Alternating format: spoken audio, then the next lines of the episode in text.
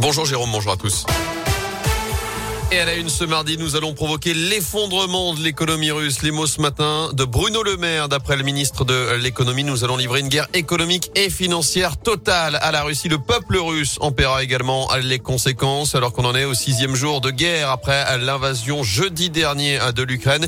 Les pompiers humanitaires français se mobilisent pour cette crise. L'ONG PHF dont le siège national se trouve à saint envoie ce matin une équipe sur place pour apporter de l'aide à la population. Quatre bénévoles de l'association rejoignent Paris pour un volant début d'après-midi direction Cracovie avant de rejoindre un poste frontière entre la Pologne et l'Ukraine.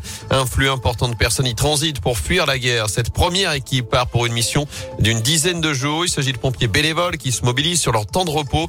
Le commandant Jérôme Giron, président fondateur de PHF, revient sur la mission les attend sur place. On va mener deux choses en parallèle. La première, c'est que cette euh, première équipe, c'est un binôme euh, de gens expérimentés plus un binôme médical, médecin, infirmier, qui ont vocation à faire de l'évaluation et de la reconnaissance. D'une part, euh, pour s'articuler avec les autorités locales et le dispositif opérationnel qui est en train de se mettre en place pour que tout le monde soit en phase, et puis aussi identifier avec précision les besoins. Donc ça, c'est le premier volet. Et puis ici, en France, on va mettre en place une plateforme logistique de façon à rapidement récupérer du matériel en fonction des besoins exprimés sur le terrain les reconditionner et les affréter euh, sur place pour une distribution dans les meilleures conditions. Et d'après l'ONU, plus de 500 000 personnes ont d'ores et déjà fui l'Ukraine depuis le début du conflit. La France a décidé de déplacer son ambassade de Kiev, la capitale, à Lviv, dans l'ouest du pays, alors que des photos satellites montrent justement un convoi russe s'étirant sur des dizaines de kilomètres progressant lentement vers la capitale ukrainienne.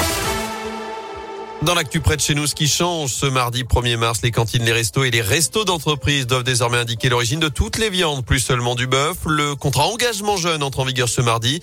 Il concerne les jeunes âgés de 16 à 25 ans sans formation ni emploi. Le plafond des tickets resto à 38 euros est prolongé jusqu'au 30 juin. Et puis le prix des paquets de cigarettes augmente 10 centimes de plus pour certaines marques. Ils ont tenté, ils ont échoué. Deux frères armés ont braqué jeudi dernier une station-service à Lorme près de Saint-Chamond en vain puisqu'ils sont partis sans rien. Après le progrès, ils ont été interpellés quelques minutes plus tard alors qu'ils s'étaient réfugiés dans leur appartement.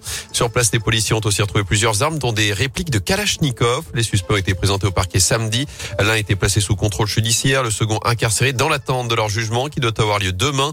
Ils seront poursuivis pour tentative de vol à main armée et tentative de violence volontaire en réunion.